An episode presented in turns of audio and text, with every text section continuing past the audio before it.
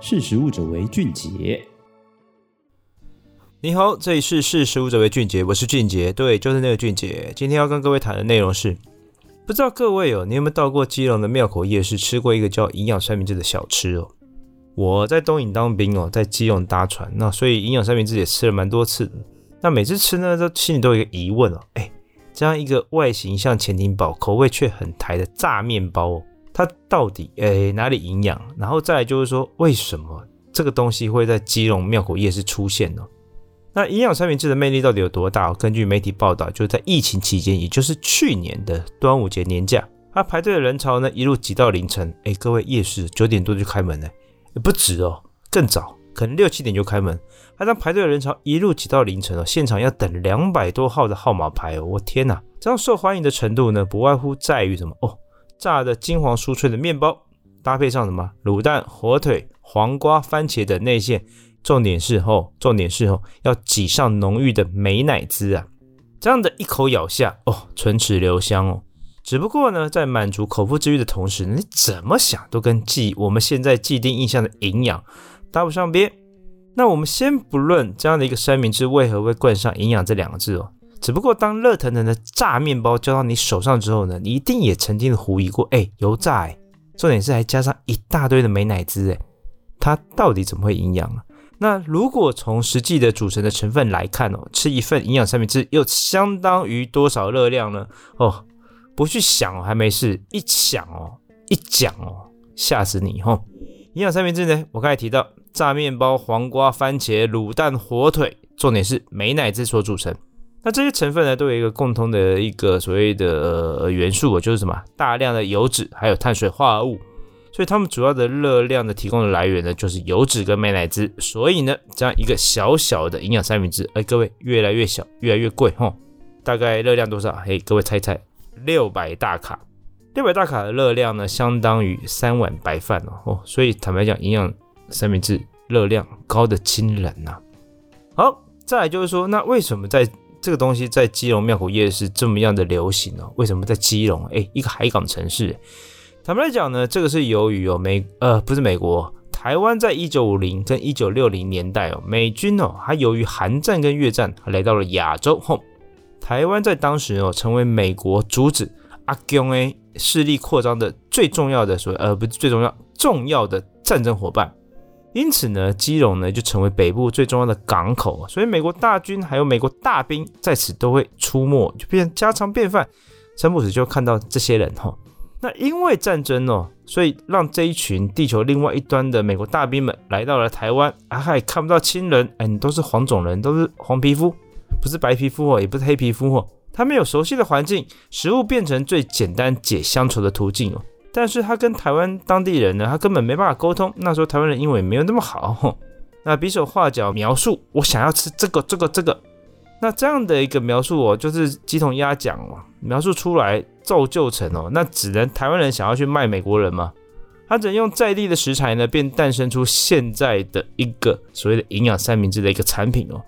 坦白讲，说起来也有趣啊，在特殊的情况下面哦，嗯这些美国大兵呢，他吃着夹着卤蛋的，美国人不会吃卤蛋，他不会卤，但是他在台湾就只能吃着卤蛋的营养三明治，它口味即便不像。它大概至少也可以勉勉强强的抵挡着所谓的乡愁，就像我以前在欧洲哦，我大概待了好几天，我就很想吃，呃，你知道吧，热炒。可是如果你真的找不到热炒，你吃到亚洲食物，你也是觉得开心哦。那美国大兵也是一样的心情哦。坦白讲，就是即便不像，但是吃了还是可以抵挡一些乡愁哦。所以这样的趣事呢，让这样的口味延续到今天哦。那为什么在当时呢，这样的一个爱吃米饭的台湾呢，会突然吹鼓一股的嘛面食的风潮哦？其实就跟那个年代一九零年代所推行的什么进口替代政策也有很大的关系哦。在当时的政策推动下面，美国有大量的面粉，他想要卖给台湾人，但是呢，要让以米为主食的台湾成为买家哦，这真的很麻烦哦，他要改变我们的饮食习惯，最重要的是他要能带动流行哦，市场才有可能 buy in 哦。那美国商人，各位知道，美国商人非常会卖东西哦。他当初他为了行销，他甚至推出了以面粉取代米的口号运动，但是效果一定不会太好。那直到后来呢，哦，看不下去了，所以由美元会，就是美元会就是什么，就是行政院国际经济合作发展委员会的前身，还有中国农村复兴联合委员会，就是农委会的前身，以及面粉工业同业公会共同出资，在什么一九六二年十一月，他成立了一个叫面麦食品推广指导委员会，去推广面食带来的健康功效，然后他们想要将面食哦成为台湾人的主食。那在当时的时空背景下面啊，面麦食品推广指导委员会，它从美国运来了油炸多福饼机哦，设备吓死人！他现场将面包照炸给哦消费者看，那强大的自动化功能呢，还有什么？飘洋过来的什么？洋味哦，你知道台湾人还蛮崇洋媚外的，在当下受到极大的欢迎哦。所以面麦食品推广指导委员会呢，而且重点是他们美国会做行销，从报章啊、杂志、电视节目还有广播多方面的管道，不断的去所谓的大力的宣导、鼓吹吃面食哦，可以富含什么？强健身体的营养素，还能延年益寿。它同时也贬低了米食的价值，让当时的台湾人认为得脚气病都是因为吃白米所造成的结果。